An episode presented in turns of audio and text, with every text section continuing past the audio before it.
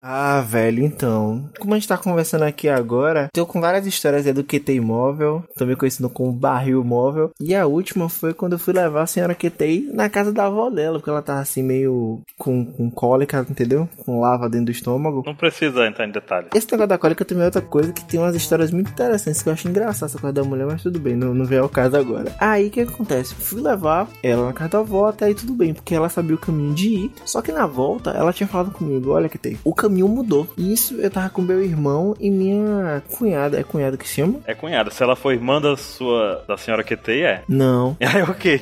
Eu não sei o que, é que ela é então. É namorada do meu irmão. É sua cunhada também. Minha cunhada também. Ah, é cunhada também. Aí, o que acontece? Na volta, em vez de eu. Ela falou assim: ó, Kitty, você vai voltar praticamente pelo mesmo caminho. Você vai pegar esquerda, direita, esquerda, reto. E vai cair na pista. Aí eu falei: pronto, esquerda, direita, esquerda, reto. Não tem segredo. Vou até botar no GPS pra não ter dúvida. O que que acontece? O Google Maps, ele me mandou pra um lugar muito estranho, velho. Era uma ruazinha dentro de um, de um lugar. E a galera que ficou, quando eu entrei, ficou me olhando assim: caralho, o que, esse- que, que esse cara tá fazendo aqui, velho? Muito louco. E meu irmão me olhando assim: velho, você tem certeza que é aqui? Eu falei: rapaz, eu também não sei, porque eu nunca vim. Então não tem como eu saber. O GPS tá me guiando. E todo mundo me olhando com a cara estranha, do tipo, porra, nada a ver esse cara aqui, velho. Quando eu chego, Baruch, aí eu vejo que, tipo, sabe aquelas ladeiras que parecem mais o Grand Canyon? Que o ângulo é tipo 10 graus, né? É, uma parada assim. Aí eu falei assim, caralho, eu desço. E eu tava vendo a pista, né? Aí eu falei, não, vou descer, vamos ver aí. Quando eu desço e olho, acabou, não tinha, não tinha pista. Se eu quisesse chegar na pista, eu ia ter que passar no pa- por cima do passeio que a galera anda pra ter acesso à pista. Eu falei, não, vou voltar. E aí, Baruque, como é que sobe essa ladeira, Baruque? Caramba, velho. Aí eu falei assim, "Hum, 1.0, seu carro, que tem móvel. 1.6 que tem móvel, ah, tô potente. Ah, tem potência, pô. Aí eu tinha acabado, no mesmo dia, eu tinha feito a, a extração de dois outros dentes, que eu extraí na verdade quatro. Caramba. E aí meu, aí meu irmão chegou assim, QT, calma. Eu falei, não, pô, não tô estressado. Me perdi, mas não tô estressado. E eu já tava estressado. É claro, né? Nin- Ninguém fala que não tá estressado. Ele, QT, fica de boa, que vai, você vai conseguir. Aí eu subi um pouquinho e no meio da ladeira eu acelerei. Velho, o pneu, só faltou cantar. Eu, nossa, que cantada de pneu foda foi essa, velho?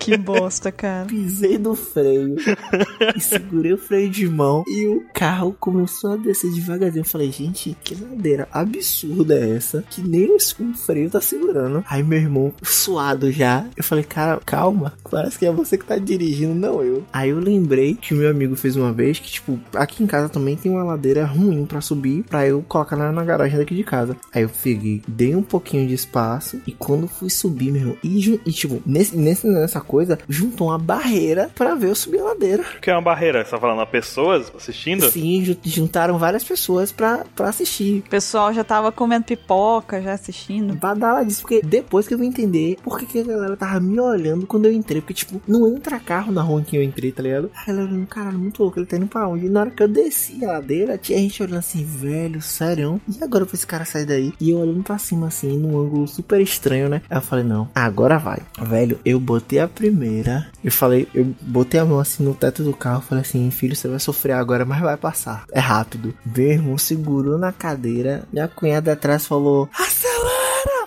Rapaz, na hora que eu pisei, o carro. E abriu os braços, tremeu, velho. Cara, que droga. Toda vez que ele faz isso, eu imagino o carro rampando pela ra- a ladeira e voando no céu, assim, tocando a música. Não tem um negócio.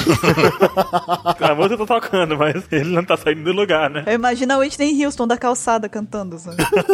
E a galera assistindo o show lá, né? É, sabe? Aí na hora que eu cheguei na ponta, que eu consegui sair, o pessoal olhou assim, tranquilo, pá, devagarzinho. Pisei fundo, pulei no quebra-mola, aí o carro tchubá. Aí, meu irmão, você quer que eu desligue o carro, que eu dirija? Que Você tá muito tenso. Eu falei, tô tenso não, tá tudo bem, a gente vai sair daqui agora, entendeu? Pegar aqui a esquerda, ele, véi, vá reto e volte por onde a gente veio, pelo amor de Deus, que a gente não conhece o lugar. Isso aí foi similar a uma vez que, a- que a senhora que teve falou assim pra mim: Não, tá tranquilo, pega só a direita que vai, você vai sair no lugar certo. E eu me perdi em um lugar, entrei em um bocado. Foi terrível também, é outra história pra contar. Já contei pra vocês a vez que eu me perdi a pé, que eu tive que ir pro meu irmão, eu tô aqui na frente da Wizard. Como é que eu chego em casa? Tipo, Porra! pelo amor de Deus. Você se esforçou, né? 15 minutos a pé de casa eu não sabia voltar. Nossa, velho. Ah, não, aí é demais. Eu já me perdi em um, ba- em um bairro daqui de Salvador chamado Pituba, que eu me, gui- me guiei pela direção do vento. Sem sacanagem nenhuma. Tipo, porque como, como a Pituba é, é um bairro beira-mar, aí eu, ó, botava o- a linguinha no dedo, levantava o dedo e, ó, hum. Ah, então o vento está indo em direção ao mar.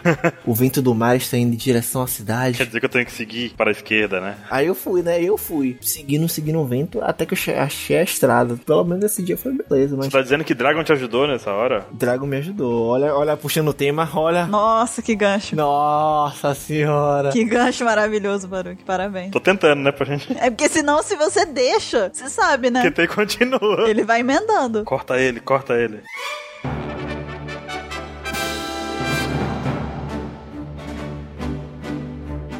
Olá, jovens. Bem-vindos a mais um Opex Cash. Eu sou a Bururu e eu estou aqui hoje com o Baruque. S, H, U. Estou aqui também com o Ansem, R-A-T-O, Churato. Tcharam, tcharam. com o Ketei Vai comigo! que tem Houston. Houston, we have a problem. Não, é outra. e diretamente do cárcere da Paloma nós conseguimos trazer o Enel, o Bruno Bandeira, para participar deste Opex Cash. Olá. Olá, aê! Allahu Akbar. Então tá, né? E como é. Calma, jovem. Queremos continuar esse cast da próxima semana.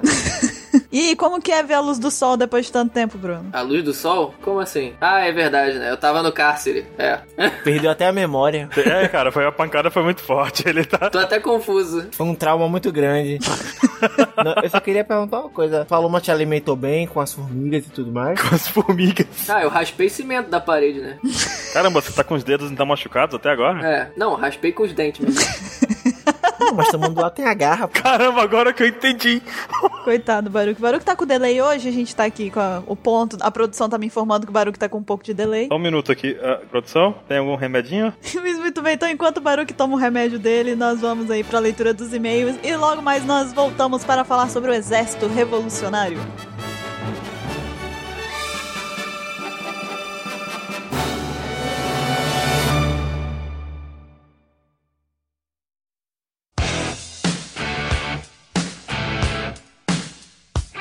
Está começando mais uma leitura de e-mails do Apex Cash. Eu sou o Enson e hoje eu estou aqui com o Mr. 27. Mr. 27, tudo bem com você? Uai! Então, esse grito maluco dele quer dizer que tá. Então, vamos continuando aqui. Não Vamos, não vamos enrolar, que hoje tem muita é, fanart, muito, o conteúdo do cast também tá muito foda. Então, vamos lá. Começando com o recadinho aqui, né? Por favor, é, pessoal, responda a pesquisa de qualidade do Apex Cash, né? Que a gente põe no site ali, né? E a gente não tá pedindo só por pedir, né? Pra gente saber se vocês estão gostando, se não estão. E também, né? Tipo, a gente não vai fazer isso de graça. A gente, quem, pra quem responder vai estar concorrendo automaticamente um kit da Doc 5, olha só. Se você quer saber mais, o link tá na descrição do post do Apex Cash aí, certo? Certo. Então vamos para as fanarts. A primeira foi enviada por Nelson Neko Kobayashi, nosso analista financeiro. Já é oficial da OPEC, já tem que estar contratado.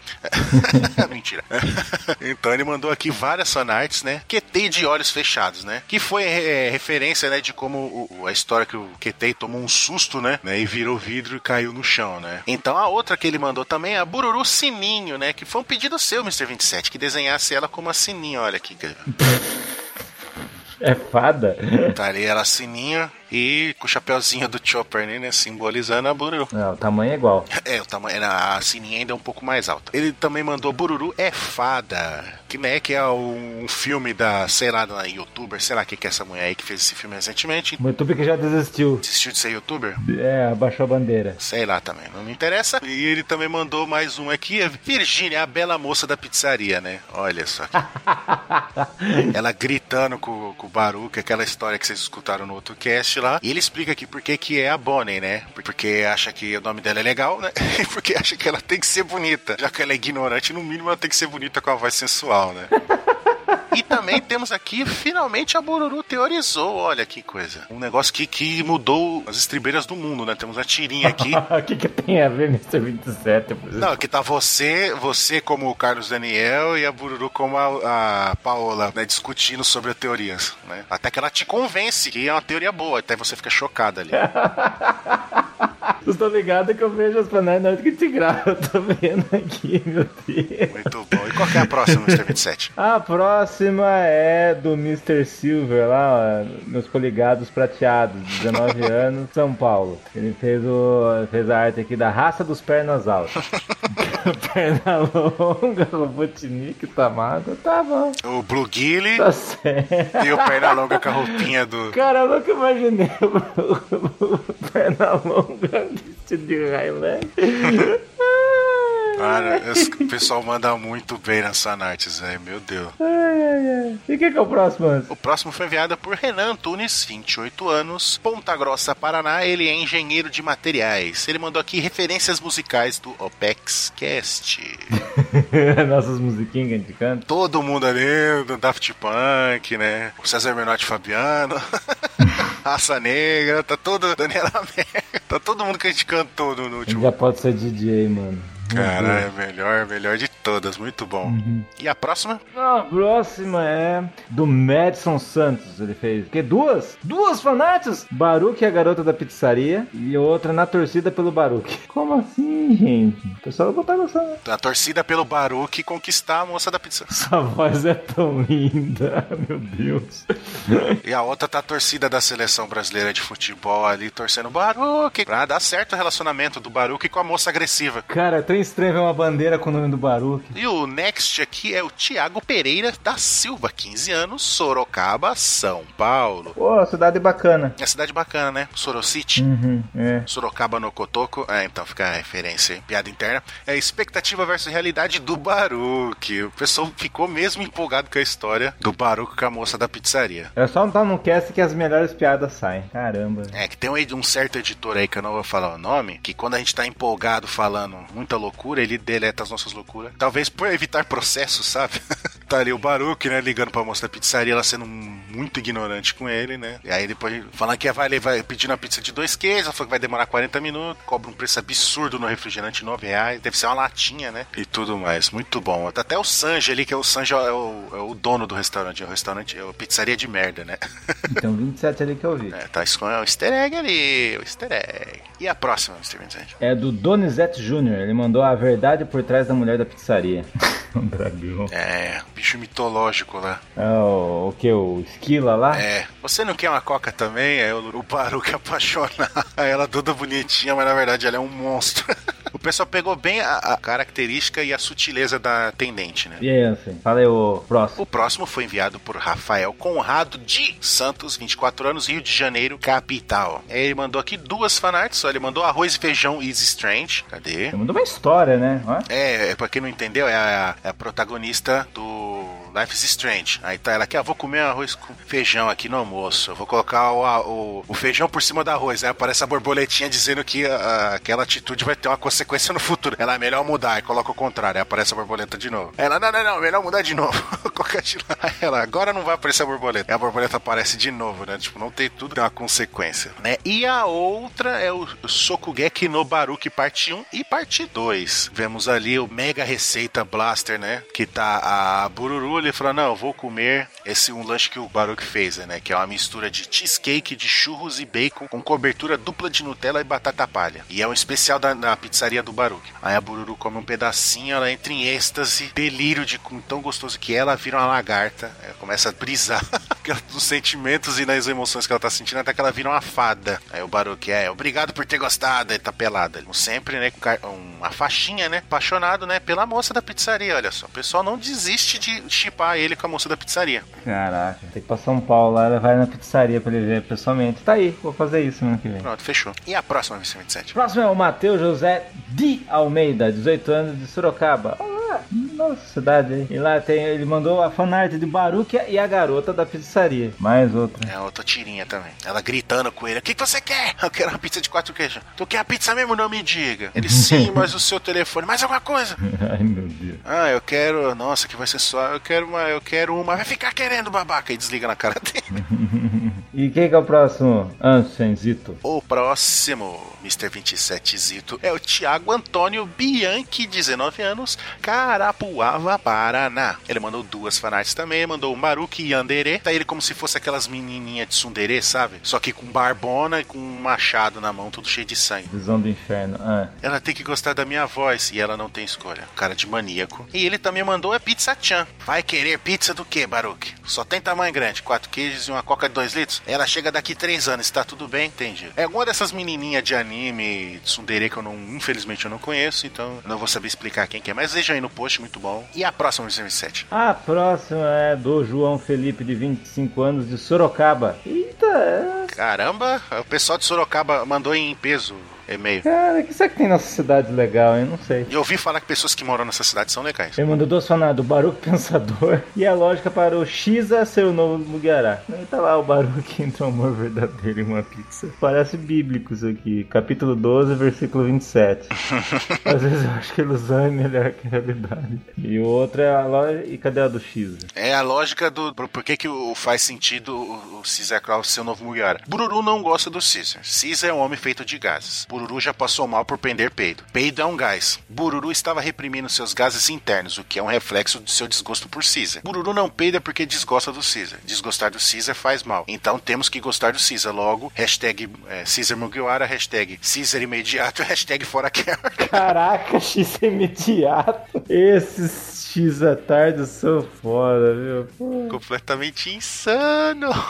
boa lógica. Reversa, mas boa. E a próxima foi enviada por Israel Cáceres, ou Cáceres, não sei a pronúncia correta. Ele mandou aqui: Lufitral, novo remédio para gases. Tá ali o Luffy perguntando: É você caga? Está com gases? E o Lufitral resolve. Aí tá o Luffy pendurado na cabeça do, do LOL ali, né? E o Caesar ali todo felizinho porque acabou com o problema de gases. Eu tô achando que o X é o gás. Sim. Ô, gente. Tá aí dando risada. Chu, lo, lo, lo, lo, lo, lo. E a próxima é 27. A próxima do- é de Vivian Capai, 22 anos, de Florianópolis. Ela mandou duas fanarts. Alguns membros da Aliança Ninja Pirata Mink Samurai. E a outra fanart que ela mandou é Sou fã do barulho desde que ele fazia Beelzebu. Vamos entender. a, das- a, a Aliança Ninja Pirata Mink Samurai tá lá. O Kinemon, o Luffy, o Nekomamushi, o, o, o Lau e o Naruto. Aí, não é Naruto! Não é Naruto. e a outra é um Baruque do Bel lá. Gente, o bebê tem barba. E o próximo aqui foi enviado por Leonardo Vinícius, 25 anos, Lavras, Minas Gerais. Ele mandou o Capitão Mister 27. Aí tá você ali, né? Cadê? Eu não sou capitão, seus malucos. Então tá você ali no estilo do traço do Denzetsu no Kaizoku ali. Todo fodão, carregando um poder na mão ali, que tá até um brilhinho, ó. Será que eu tenho poder na história? Eu não sei. Provavelmente tem. E também mandou os 100 anos de humilhação da China. Parece o Bela. Foi comentário do pessoal no último cast lá sobre os verdadeiros piratas. Aí eu- exatamente o que eles falaram: que os países ficavam zoando a China lá, tipo, o Japão bobo, aí o mundo ocidental fraco, aí a China mó triste. Aí 100 anos depois, a China barbada já parece o Bela, meu, o mundo ocidental feio e a China triste. Continua sendo humilhada, coitada da China. né? E a próxima? É do Matheus Veríssimo, 14 anos, de Indaiatuba. Ele mandou o Kaido Pad para viver. É exatamente aquilo que a gente tava falando. O Luffy falou: Eu quero viver! é Aí eu- Nossa, Aí tem que falar o contrário, né? que merda. E também temos aqui o Daniel Cunha, que enviou o Diga Que Quer Viver do Kaido também, olha só. Que a gente falou que pro Kaido. A gente falou não, numa das pedrinhas que a gente escutou, tinha a lógica de que pro Kaido morrer, ele tinha que querer viver. Aí o Luffy fala, pra derrotar ele, Diga que quer viver ele, eu quero viver, eu quero partir por mais com vocês. Ele morre em seguida. Nossa, velho. Que merda. Cara, de imaginar uma coisa, eu ver desenhar essa outra aqui. Esses caras são muito inspirados. Tem outra do Kaido também, MC27. Agora é do Sávio Fernandes, 20 anos de Belo Horizonte. E mandou, eu quero ver. Ah, é outra do Kaido? Meu Deus, essa tá mais parecida ainda. o Diego Burt, 30 anos de Vila Velha, mandou um Mr. 27 safadão. Esse- Vou confessar que é o primeiro desenho que eu bati o olho, eu falei, velho, o que que é isso? Tá bom, valeu, vim aqui. ok, né? Eu falei, nossa, eu sou um xamã? Não, eu sou um safadão. E termina aí a ulti- última fanática. A última fanart foi enviada por Maxwell Dutra Costa Silva, filho. Não, mentira. Só Maxwell Dutra Costa Silva. 22 anos, Chapadina Maranhão. Ele mandou aqui ouvindo pedrinhas. Aí temos uma puta de uma rocha gigante ali. Aí tá é, um cara empurrando ali. Tô ouvindo pedrinhas na OPEX. Aí ele tentando girar a pedra. Essa pedra é boa. Aí tá o Bob Marley ali. Pode apostar.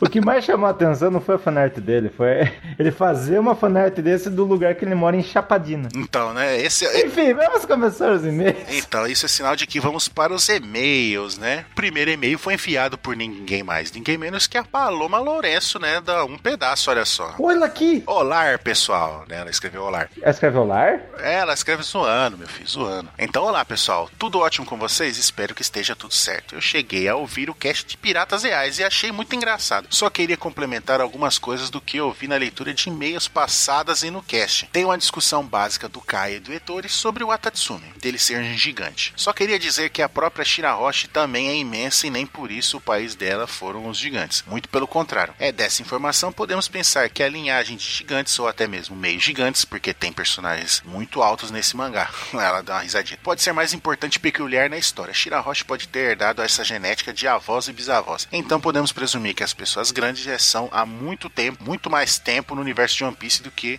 imaginamos. E também só queria complementar que a Bururu teve a ideia da teoria da Bonnie ser irmã do Ace e o filho do Barba Branca, e aí fazer ainda um paralelo com a época do Roger, traçando uma relação sanguínea aí. Quando ela pensou nisso, é, veio toda feliz compartilhar comigo. Ela tá falando que a Bururu foi compartilhar a ideia com ela, né? E chegamos, as duas chegaram nessas ideias que realmente pode acontecer. Imagina se nisso a Bonnie também guarda um- algum segredo do Roger ou do Barba Branca. Isso faz ainda mais sentido se pensarmos que ela está procurada pelo Acaino, Marinha, né, no caso, e pelo Barba Negra.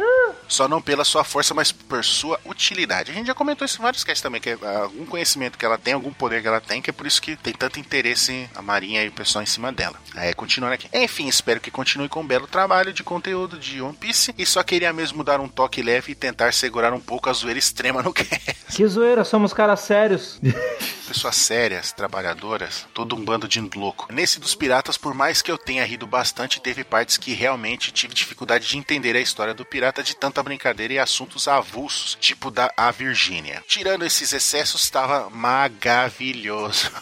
Mandou até um coraçãozinho aqui. Paloma, tem que ver o lado bom da história. Você falou que tinha muita zoeira? E olha que eu não tava nele, hein? Isso é o lado Eu também não tava, então a gente não tem culpa. Ah, ó, toca aqui, Ansem. Pronto.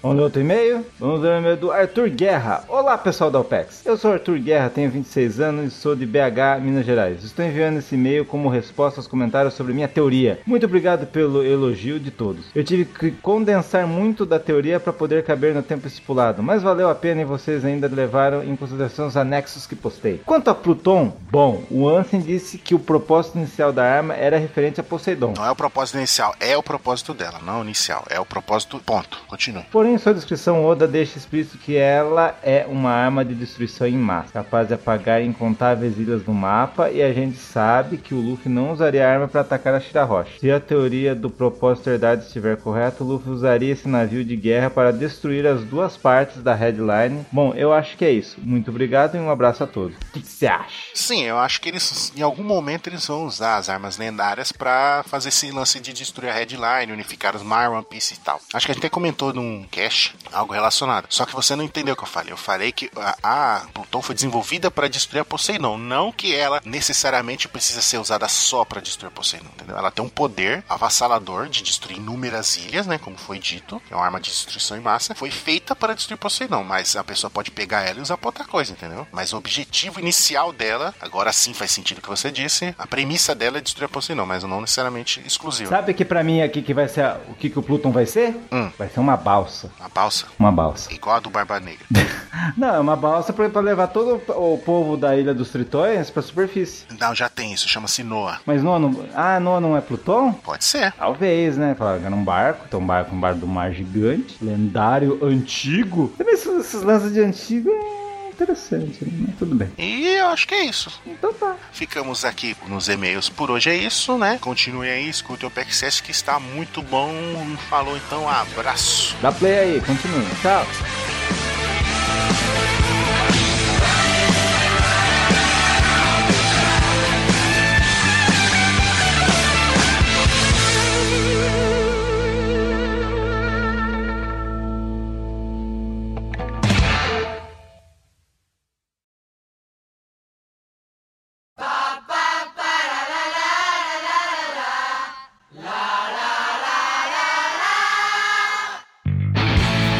Thank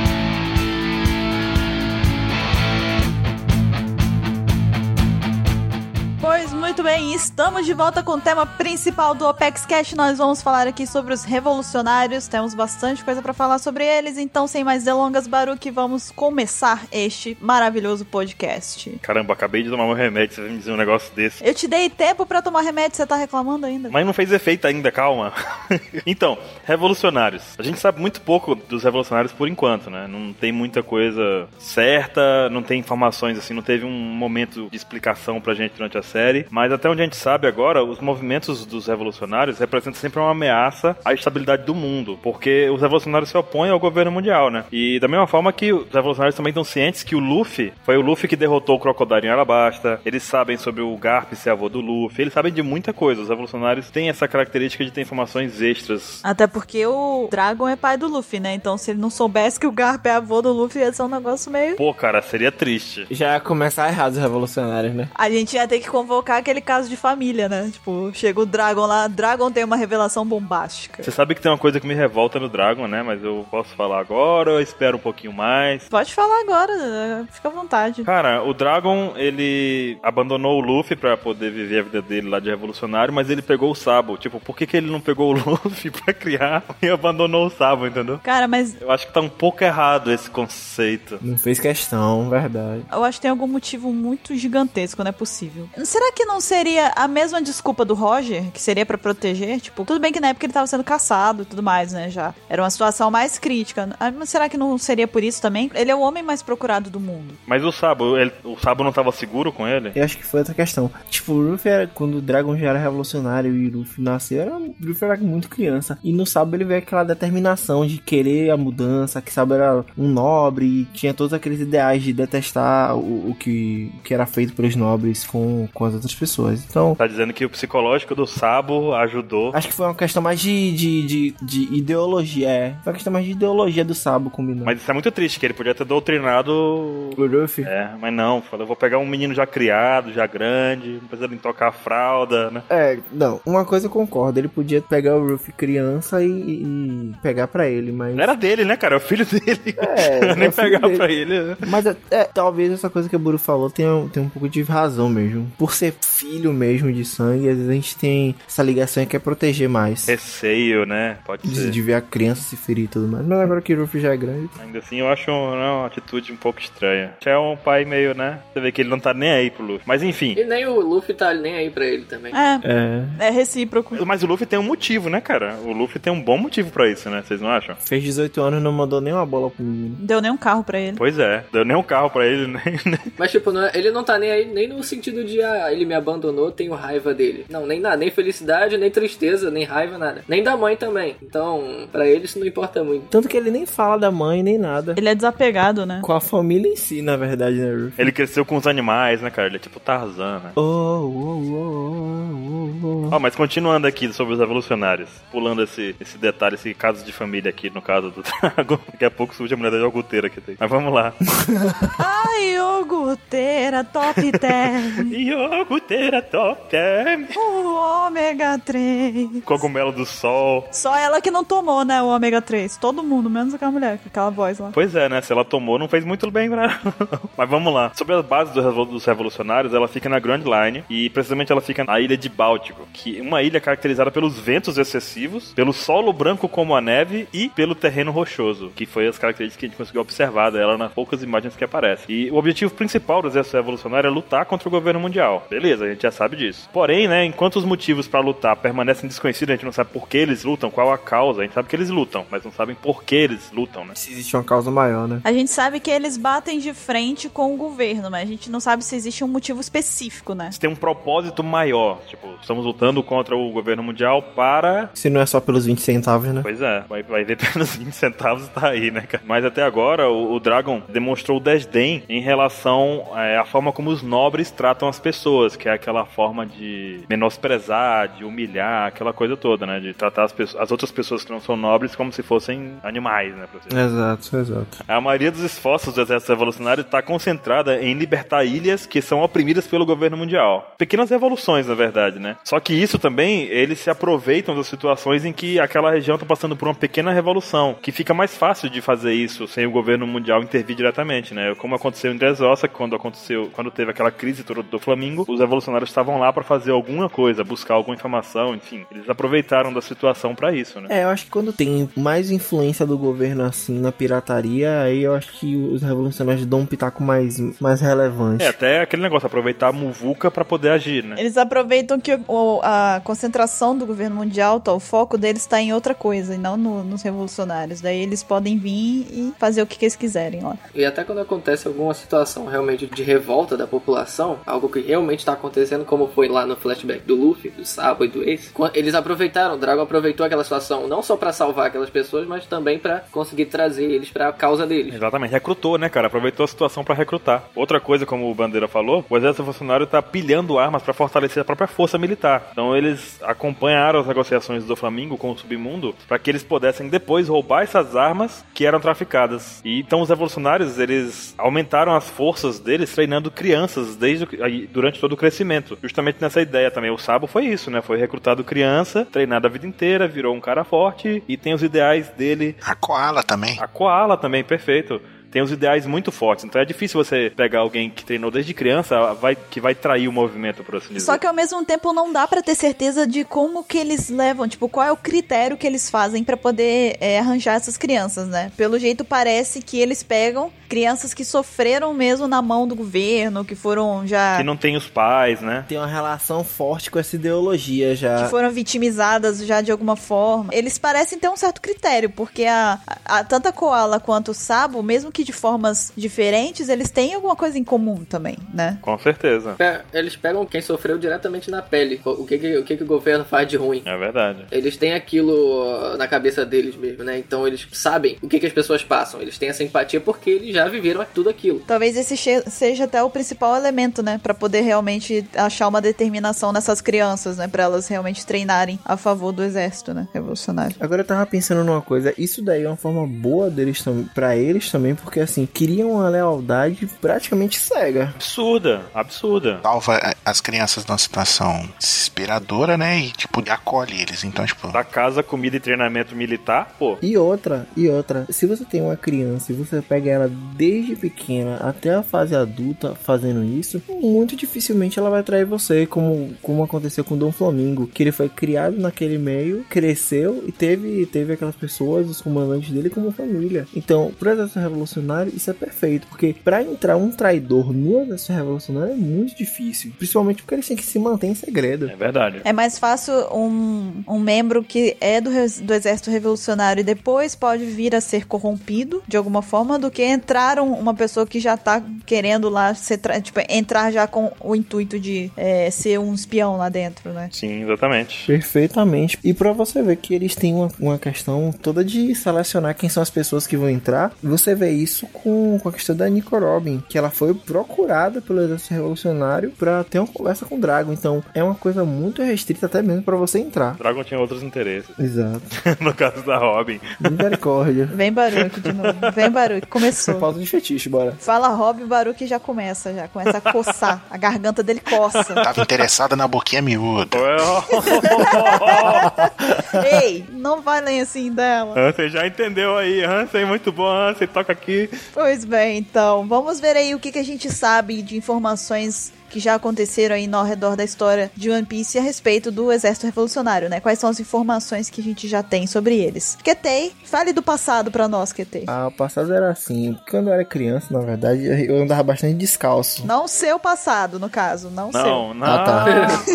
No caso, não é o seu. 12 anos antes da história de One Piece acontecer aquela questão do Ruffy e tudo mais, os revolucionários resgataram pessoas do Terminal Grey, que a gente já sabe, quem acompanha regularmente, que foi aquela questão do flashback do Ruffy, Sabo e do Ace. E no Terminal Grey, eles resgataram essas pessoas da, da retaliação dos nobres do reino de Goa, que criaram a situação para destruir as pessoas como se fosse lixo e se livrar delas para a possível visita do governo mundial no reino. Após essa missão secreta que eles fizeram, o exército revolucionário foi para a vila de Shimotsuki, se eu não me engano, a pronúncia é essa, para um, um período de, recu- de recuperação. They try to make me go to rehab.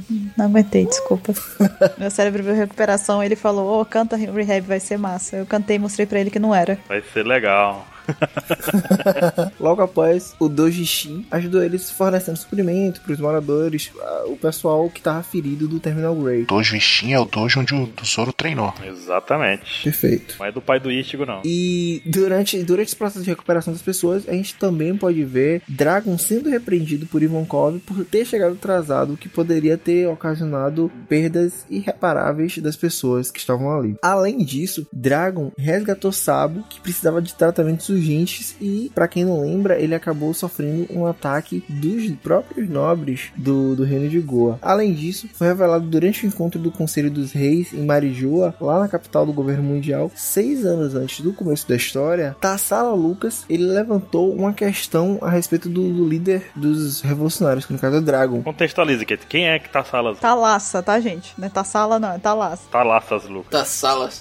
Tá salas. Caralho, ele falou Tassala foi? Foi, vo- todos vocês falaram "Tá Tassala. Porra, Tassala Lucas é um nobre, mas eu não lembro, eu não lembro da, da face dele. Talaça, não é Tassala, não. Quem é Lucas na fila do pão aí? Vamos lá. O Ansem sabe, Ansem, quem é Talaça, Lucas? É é aquele rei que durante o, o Conselho Mundial de seis anos antes da história lá, que mostrou a foto para os outros reis ali, enquanto o Apo tava falando merda e falou, a gente tem que se preocupar com esse cara aqui. Por enquanto ele não é muito influente, mas futuramente ele pode ser uma grande dor de cabeça. Foi num flashback da Vivi. Ah, caceta, lembrei. Da cara do maluco eu não lembro não, mas dessa cena eu lembro. Da cara dele eu lembro porque eu botei no Google, que agora eu lembrei. Mas antes eu não lembrava, não. um negócio chamado Google nessa tecnologia. Puta merda, cara. Mais fácil, né? Esse negócio de cérebro é muito superestimado hoje em dia com o Google. É, cara. Pensar pra quê? Você tá doido? É só fazer uma busquinha ali. Pensar é muito old fashion, muito old school. É, tá louco, é hipster. É muito hipster. Pelo amor de Deus, ignorem a gente. Usem seus cérebros, né? Sim. Mas usem o Google também, porque, pô, às vezes o cara faz pergunta que já tem resposta, né? Então. Parcerias estão aí pra isso, né? Por que você não faz uma parceria do seu cérebro com o Google? Vai dar certo. Porque tem continua que eu já vi que isso, isso aqui é uma discussão perdida. Não adianta a gente continuar, né? não. E também temos outra coisa que foi um incidente logo antes do acontecimento em Ennis Lobby, que foram três membros da CP9, CP9, né? Cipinite. Spinite. Spinite, a boate Spinite, né? Jabura, o DJ, Fukuro, o guarda-costas e Kumadori, a líder de torcida. Porque em boates tem líderes de torcida mesmo, nas boates. É. Onde que tem, tem ido, cara? Tô Porque preocupado. existe uma torcida pras, pras boates, inclusive, Que a é? também. galera vai tocando. Que tem? Que tipo de boate você frequenta, que tem? Caramba, isso tem uma história muito. Não, deixa pra esquece lá, que eu perguntei, pergunta isso continua. Esquece que eu perguntei. Ô, Bururu, por favor. O show de Nando Reis acabei numa boate gay. Saiam da boate e voltem, por favor. Esses três indivíduos, eles foram enviados para uma cidade de nome desconhecido, Jabura, Fukuro e Kumadori. Eles foram enviados para uma cidade desconhecida para assassinar três importantes líderes revolucionários. Pra assinar? Para assassinar. Ah, desculpa. Eles iam dar uma tatuada nos caras, entendeu? Era só uma questão de Pegar um autógrafo, né? pegar um autógrafo e tudo mais. Só que Drago, Drago não tava incluso.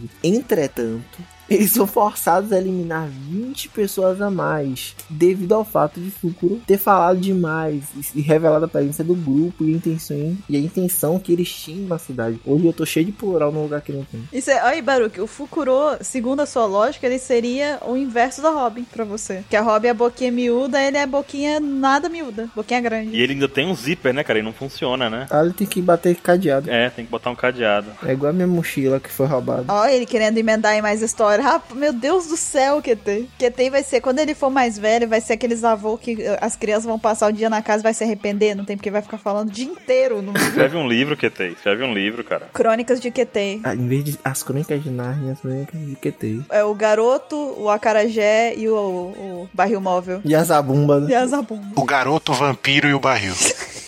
Caramba, velho. Ah, pois muito bem, Ansem. O que acontece em seguida? Então, né, após a saga de Enislop, né, um tempo depois, a ilha judiciária ter sido completamente apagada da existência depois do Buster Call, né, graças ao chapéu de palha, o exército revolucionário declarou vitória, né, no Salt Blue, que eles conseguiram em um lugar chamado Centauria, que eles estavam ali guerreando, né, eles conseguiram vencer ali. E depois disso eles seguiram pro Norte Blue, mas o Drago, né, que tava, estavam achando que estavam comemorando cedo demais aquela guerra, né. A vitória, no caso, né? Comemorando a guerra é loucura.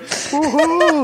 Guerra, galera! Cara, tá rolando uma guerra, vamos lá bater palma. Maravilha essa guerra, cara. E É, qualquer outra vitória que tenha ocorrido permanece desconhecida, né? Que a gente não tem informação sobre isso, né? Qualquer outro tipo de guerra que tenha ocorrido, a gente não sabe, né? Porque só, né? Informação foi dada pela Robin, como é pouca coisa que ela fala, né? Caramba, boquinha miúda. Gente, mas que agressividade desnecessária com a menina Robin. Mas é verdade, a Robin não conta as coisas pras pessoas, nem pros amigos, hein? Muito difícil ser amiga de vocês nessas horas. Até o Bandeira concorda, né? Por isso que ele tá sequestrado, não era? É. Pera aí, Bandeira, muito cuidado agora com o que você vai dizer, porque eu tô mandando uma mensagem pra Paloma agora pra re- avisar onde que você tá. Eita porra! Não, não conta que ele fugiu, não. Deixa ele voltar pra casa dele, chega. E a Robin é muito legal. O que, que você acha mesmo da Robin? Olha, eu acho que ela fala muito pouco, mas é por dois motivos. Primeiro, pelo jeito dela, que já é assim mesmo calada. E o segundo jeito é o roteiro mesmo, pra não revelar os segredos e não estragar a história. Pronto, eu entendo.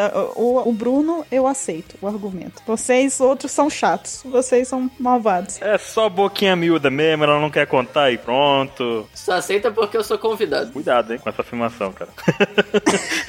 Pois bem, então. Rapaz, tome cuidado. Você tem descendente japonês, Bruno? Não tenho. Você deu sorte agora, porque senão a Buru ia te comer. Eita porra! Você deu sorte, cara. Ele falou a verdade, cara. Ó, QT tem um ponto. Então, depois da gente assustar o convidado, vamos continuar?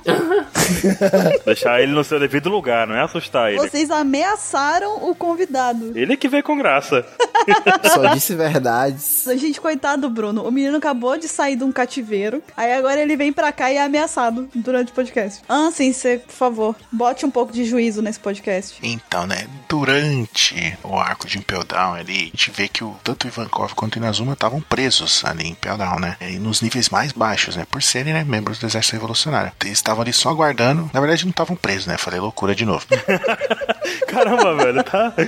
Eles estavam lá por vontade própria. porque- só aguardando o momento de voltarem e se reunirem com o pessoal, com o exército revolucionário, né? Esperando a oportunidade propícia pra isso, né? Aí depois ele, né, o Ivankov descobre que o Luffy é filho do Dragon e estavam ali tentando resgatar o Ace e tudo, né? Ele chega à conclusão que o Ace também é filho do Dragon, né? Então ele Peraí, o Ace é filho do Dragon ou não? Calma lá. O que, que você falou? Você falou que o Ace é filho do dragão. Sim, que o Luffy, e por consequência o Ace, que é irmão dele, seria filho do Dragon, ele não sabia. Ah, que ele seria, né? Ah, tá, entendi. A hipótese. É porque eu achei que você tava afirmando, desculpa. Aí, então, aí ele viu que tinha um sentido de urgência que precisava ajudar eles, né? Que já tava na hora de fugir, que a- as coisas iam ficar quente ali, né? Que o negócio ia pegar fogo pra valer. Ia ficar quente, eu entendi o que foi que ele quis dizer ali, hein? Bom, o convidado também fala aqui, então, Bruno, fique à vontade, continue na nossa linha temporal. Eu caí logo no arco de Marineford, logo nesse arco maravilhoso. Você adora Marineford, né? É, que não tem nenhuma falha, que eu adoro falar sobre esse arco. Mas vamos lá. Depois deles escaparem de Impel Down, Ivankov e Inazuma ajudaram o Luffy em sua tentativa de resgatar o Ace antes de ser executado, uma pena. Depois de Ace ter sido assassinado pelo almirante Akaino, meu ídolo, os dois revolucionários protegeram Luffy do ataque do almirante. E falharam. Caramba, Só ouço loucura, senhor. é muito hate numa frase só, mas pior que ele tá certo. Eu não vou nem tirar a razão. tá tudo escrito aqui, eu só tô lendo. não. E aí chega o arco do pós-guerra, que é quando o exército revolucionário é conhecido por ter libertado o Tequila Wolf, soltando todos os escravos que eram forçados a trabalhar. Junto a eles estava Nico Robin, enviado até lá pelo Kuma. Eles estiveram procurando pela Robin durante 10 anos, sabendo que ela vem lá de O'Hara e representa uma ameaça para o governo. E a chamam de Luz da Revolução, pedindo então que ela se juntasse aos revolucionários. Ela gentilmente recusou o convite. Eles então permitiram que ela voltasse para o Chapéu de Palha, confiando Luffy a ela. Os revolucionários também leram a respeito de um incidente envolvendo Luffy e deram um jornal para ela. Em uma conversa entre Dragon e Ivankov, a rainha Okama chegou à conclusão de que a identidade completa de Dragon tinha sido revelada, até mesmo a sua relação familiar com Gar. Dragon reconfortou Ivankov dizendo que toda a facção re- revolucionária ficou aliviada por saber que o líder deles era humano. Dragon então informou Ivankov que já que Barba Branca tinha morrido, eles em breve teriam que reunir os líderes revolucionários que estavam espalhados pelo mundo, pois a balança que equilibrava o mundo estava começando a se mover. E após receber a mensagem de Luffy, dizendo que para os Chapéus de Palha se reencontrarem dentro de dois anos, Robin decidiu se encontrar com Dragon ao invés de voltar para o arquipélago. Os revolucionários então escoltaram Robin até o quartel-general de Dragon, localizado em Baltigo. Pai, então Robin conheceu os líderes revolucionários, será? Interessante isso, né? Conheceu, né, cara? O pessoal chegou lá, ah, boquinha miúda, essa aqui é confiável. Pode contar os segredos pra ela. Tem até uma teoria bem antiga que eu nem lembro. E até imagino ela falando. E aí, Pivete, qual foi? É, Diga aí, diga aí, Bandeira. Sua teoria? Você tem uma teoria antiga? É, Não, existe uma teoria, faz muito tempo que eu li e nem lembro quais são os argumentos dela. Acho que tem a ver com alguma coisa de, de, enfim, cro- cronologia da história, enfim, que o Dragon teria algum algum parentesco realmente com a Robin, que ela seria na verdade o marido do, do pai dela, né? Ok. Da mãe dela.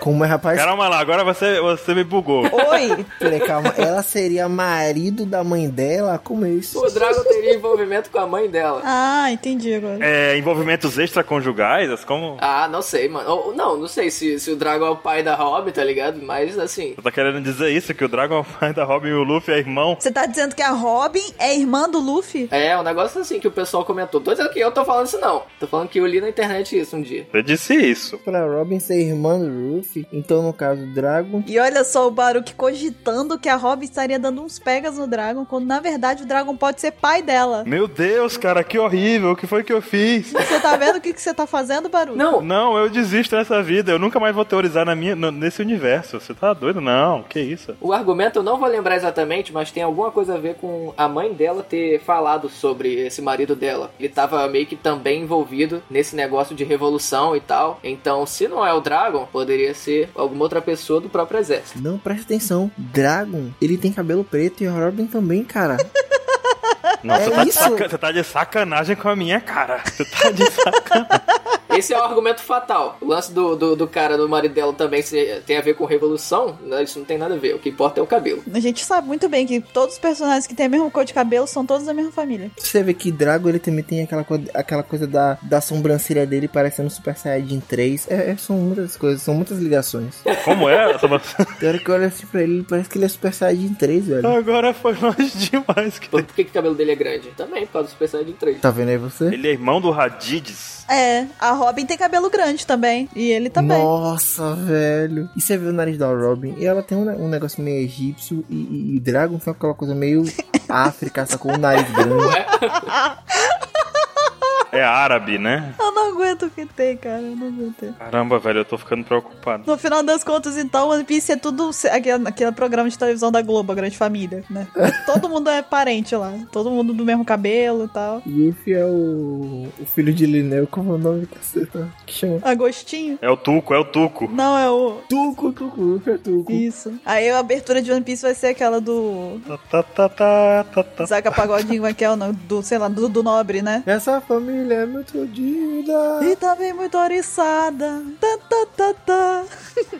Pois bem, então, no arco de Dressrosa a gente viu lá o Sabo sendo conselheiro do líder dos revolucionários e ele veio pra Dressrosa junto com a Koala e com o Hack pra investigar. O Hack, no caso, o personagem, tá? Ele não veio imbuído de Hack. É, eu Hack? vi, gente, Não, não, hack. é, eu tô confuso aqui, você falou. Eu pensei logo no CD do Game Shark. Ele não veio imbuído com o hack nem nada do tipo, não. Ele veio na companhia do hack Tritão. Não existe hack do Tritão, tá, gente? Eu sou falando do personagem. O hack do Tritão é um hack novo esse? É uma técnica nova? Que só o Tritão tem. Ele veio com um hack, quer dizer, ele veio com um programa alterado pra poder ele conseguir ter vantagem em cima de alguém. Zerar logo, né? Exato. E ele fez isso. Ai, ele fez isso pra investigar e pra pôr fim no tráfico de armas que estava sendo promovido, né? Que ele, aliás, que estava promovendo guerras ao redor do mundo. E aí o hack de novo entrou no torneio pe- através através não, atrás da Mera Mera no Mi, mas ele foi derrotado no primeiro round. Aí, ó, entrou fácil assim. Tinha que ser hack mesmo. É porque ele entrou com o hack errado, sabe? Não tava, não soube ativar o hack certo na hora. Digitou errado.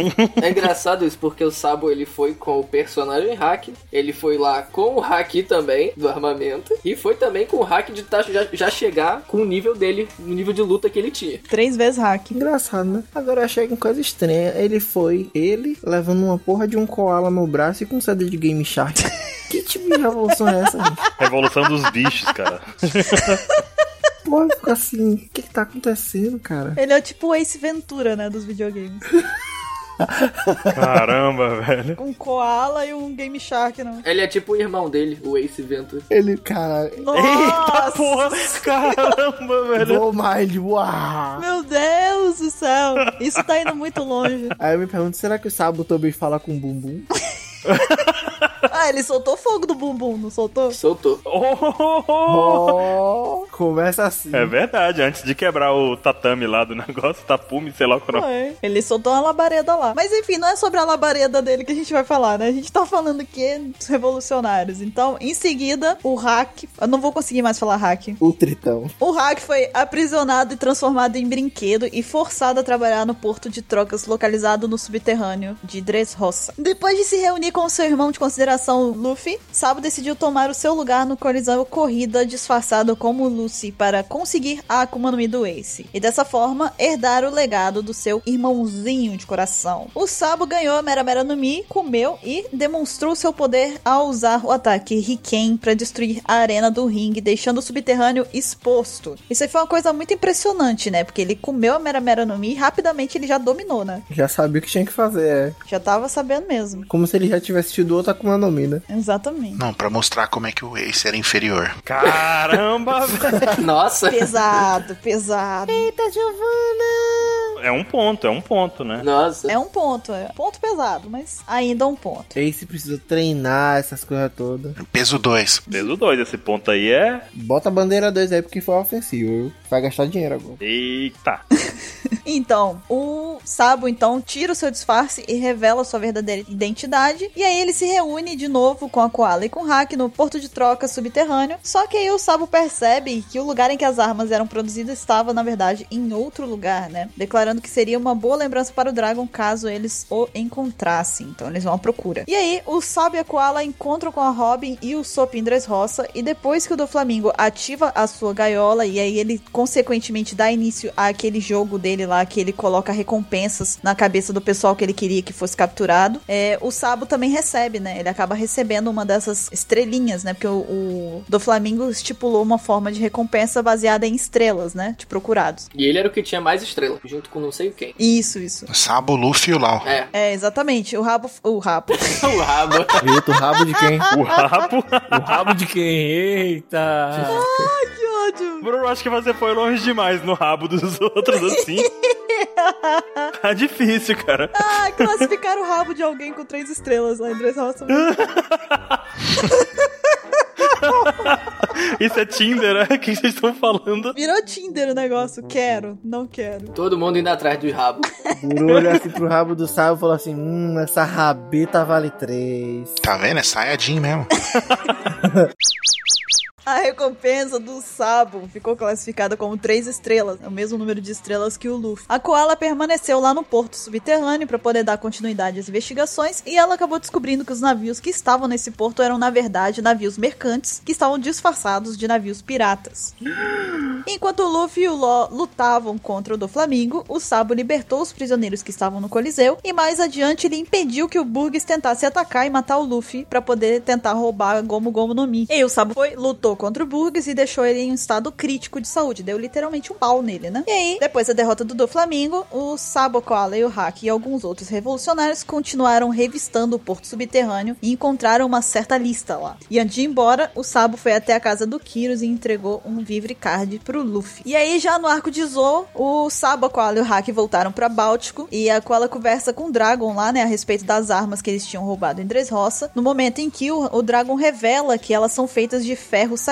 A gente tem aí o conhecimento de um novo material de produção de armas, né, que a gente não tinha ainda ciência. Uhum. Aí o Burgess acabou pegando carona no navio dos revolucionários, porque ele se escondeu, né, no navio dos revolucionários, sem saber que era deles, mas acabou descobrindo depois. E aí, por consequência, ele descobre a localização da base deles. E aí, imediatamente, ele conta pra tripulação dele e manda todo mundo ir pra lá. E atualmente, né, a gente chegou aí no ponto principal, onde a gente tá atualmente na história, que é no Arco de Totland, onde a gente teve a informação mais recente dos revolucionários, de que a base deles foi atacada pelo bando do Barba Negra, que aparentemente teria destruído toda ela antes que a Marinha e a Cypherpole chegassem. E aí, o destino do Dragon e os outros revolucionários não foi mencionado na notícia que a gente viu lá, o, é o Pedro, né, que tá lendo no jornal. A gente não vê, não tem mais nenhuma informação além do que estava lá na, na chamada da notícia. Então, por conta disso, a gente não sabe qual é a situação atual, o paradeiro atual do Exército Revolucionário. Pois bem, Baruch, tudo isso aqui foi o que a gente viu sobre os revolucionários na história até agora. Fronteira custo 2000, né? É hora de recapitular. É isso, isso, isso aí, exatamente. É hora da revisão, melhor dizendo. É hora da revisão. A gente sabe qual é a posição dos revolucionários em relação ao governo mundial. Mas e o inverso? Como que o governo mundial se porta em relação aos revolucionários? O governo mundial é muito estranho, na verdade, porque a gente sabe que o governo mundial tem muito poder de fogo, no sentido de que tem muitas frentes, né, para poder combater é, os revolucionários. Mas ao mesmo tempo, os revolucionários conseguem se manter ocultos, né, como a gente já viu nessa revisão toda aqui. Mas acontece o seguinte, né, qualquer um que se torne revolucionário é dito como uma ameaça pelo governo mundial e passa a ser procurado. Isso é fato. E enquanto as motivações do exército revolucionário permanecem desconhecidas pra gente, como a gente disse lá no início, o Conselho Mundial considera que os, ide- que os seus ideais e seus atos como sendo perigosos.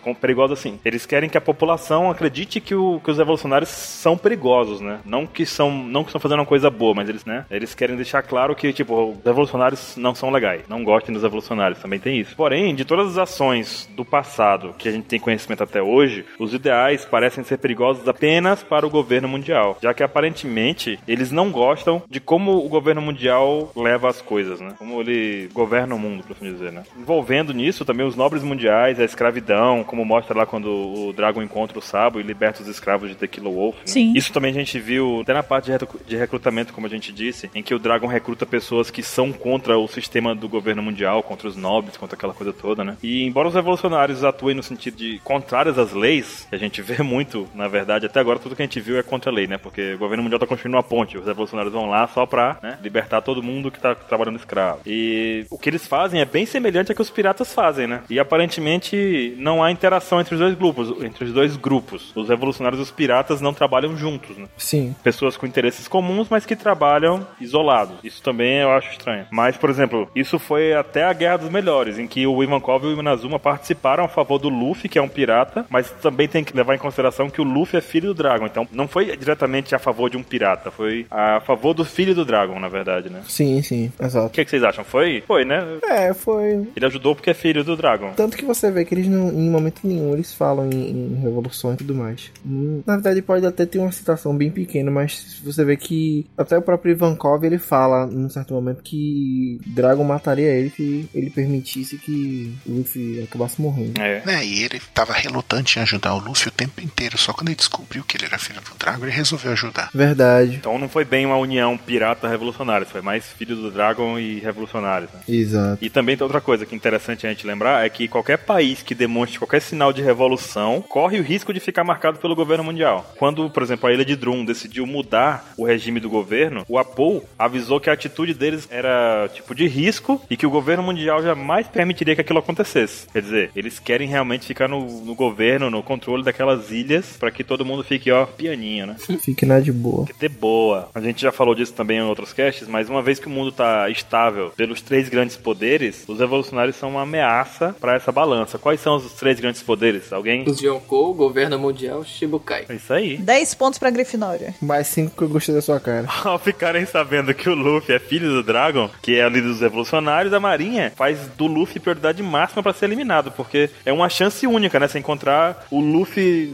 filho do, do Dragon, poder atingir ele de alguma forma, né? É, o filho do homem mais procurado do mundo, né? Pois é, e a mesma coisa que fizeram com o Gold Roger, que queriam acabar com toda a linha dele, que tentar, tentam fazer a mesma coisa com o Dragon, né? Poxa, o cara tem um filho, elimina o filho também. Tá, isso também vai de encontro à coisa que a gente comentou no começo, né? Talvez o Dragon tenha é, largado o Luffy pra manter ele longe desse, dessa atenção toda, porque o Luffy poderia ser um alvo fácil, missões isoladas, né? E seria talvez uma, uma perda de foco do Dragon, né? Ter que se concentrar em proteger o Luffy, ao mesmo tempo em que quando teria que me- seguir as missões dele como revolucionário, né? É, não é por nada que o Garp queria tanto que Ace e Luffy virassem marinheiros, né? Para ficarem acima de qualquer suspeita. É verdade, o Garp não tinha um plano tão ruim assim, é um plano bom. Mas ao mesmo tempo, né, dava. É, só, não, só faltou executar, né? Não, era um bom plano, só faltou também que eles tivessem interesse nisso, né? Nós temos aqui alguns revolucionários conhecidos, como por exemplo o Dragon. Qual foi a primeira vez que a gente viu o Dragon? A gente viu o Dragon a primeira vez? Foi lá em Lockdown, não? Capítulo 100. Capítulo 100, exatamente. Capítulo 100. Que a gente viu só, né, o Smoke lá e tal. Depois só vai ver no mil. Caramba!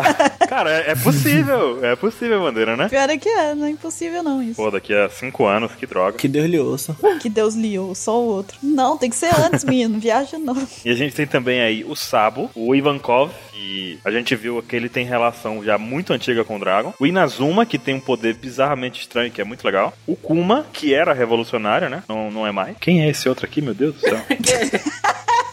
Darguildo é aquele que tem a cabeça de, de- Porra, parece uma raposinha na cabeça dele. ah, sei quem é. Não, É, bacana ele. Que? Oi, o barulho. Não. não. Tal É dos que salva Robin, É, tem o Burn Joey, também é outro carinha desses aí. que é o outro. É, outro amiguinho. A Koala. E tem o Hack também, nosso amigo Hack, né? E também tem o Raise Max. Que é do filme Gold, que é entrar na trama do filme Gold, na verdade, né? Mas a gente tá falando dele aqui, mas ele né, não é. Meu Deus, que incrível esse revolucionário. A gente viu também um revolucionário legal, assim, que a gente, pelo menos eu tenho muita curiosidade de saber mais sobre, é o do Corvo, né, cara? Ah, é verdade. Ah, é que o 27 tem as teorias dele lá com os corvos lá, né? Cadê o 27? Cadê o 27 pra soltar a teoria do Corvo? Nessas horas ele já estaria falando dos corvos aqui. Já estaria louco aqui falando dos Corvos, porque ele tem muitas ideias sobre os O Corvos. que, que ele acha que é mesmo, corvo? Ele acha que alguém deles tem a Akuma no Mi de corvo, não é? Ele é o cara da comunicação do corvo. do- Parece que assim, que o cara do corvo é o oficial de comunicações dele. Ele tem essas ideias, assim. É como se fosse a outra Akuma no Mi que voa, né? Isso, isso, também tem isso. Que ele falou que é- é- seria a do corvo, né? Mas é só o 27 que você vai saber explicar essas coisas, que só isso é coisa de 27. Caramba, o interessante também é que esse cara da Corvos aí tem um corvo grande lá que o Sabo vai sentado nele e tem um monte de corvinhos menores, né? Então ele não é tipo que ele vira o corvo e pronto. Ele tem. Ele, tipo, sumona, né? Os corvos. Pois é.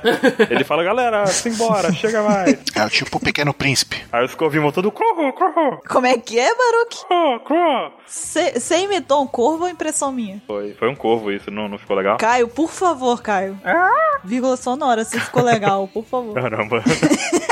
Corro, corro.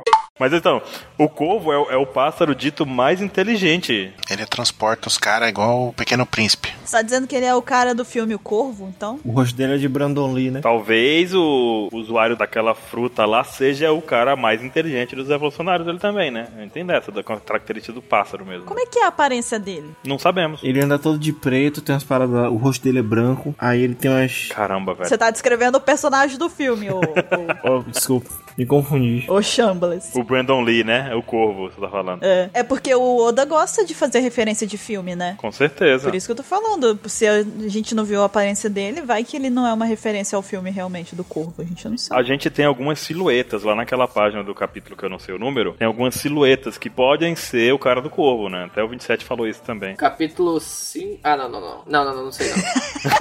Oh, quase vai, você viu? Ele. Não, capítulo. Não, não, não, não. É. Não, não, não. Não, não, não, não, não, não. não. Isso aí é os dois lados do cérebro, o tico e o teco. Ele... Talvez seja. Não, não, não, fica quieto, não é isso não. não. Mas pode ser que você. Ah, não, não, não, não. Esquece. Quase vai duas vezes assim. Mas então, tem algumas silhuetas lá que pode ser, né, que seja algum daqueles caras lá que tá na silhueta. Pode ser. Mas é uma possibilidade não muito forte, né, que a gente tem. Num- Numa escala entre Dragon, pai da Robin, cara do corvo, você acha que tá abaixo, tá acima? Como é que tá? Caramba, tá acima, tá? É mais possível do que. Se o cara é o, se o cara é o que comanda toda a comunicação da coisa, deve ser um posto bem alto. É, deve ser um posto bem alto, eu acredito também. E, e outra, aquela história de novo, o corvo é um, o pássaro mais inteligente que a gente tem conhecimento até hoje. Então, você imagina que o cara deve ter, né, os estratégia evoluído. Ah, sim. Tem isso, Ansem. Uhum. O corvo consegue usar instrumentos, o corvo consegue, por exemplo, pegar um pedaço de pau e tacar na cabeça de alguém. entendeu? Pô, você consegue usar instrumento? É, Ele consegue usar aquelas paradas escocesas, fole. consegue tocar gaita de fole. Cara, corvo é bicho do capeta. Ele fez a piada antes de mim, cara.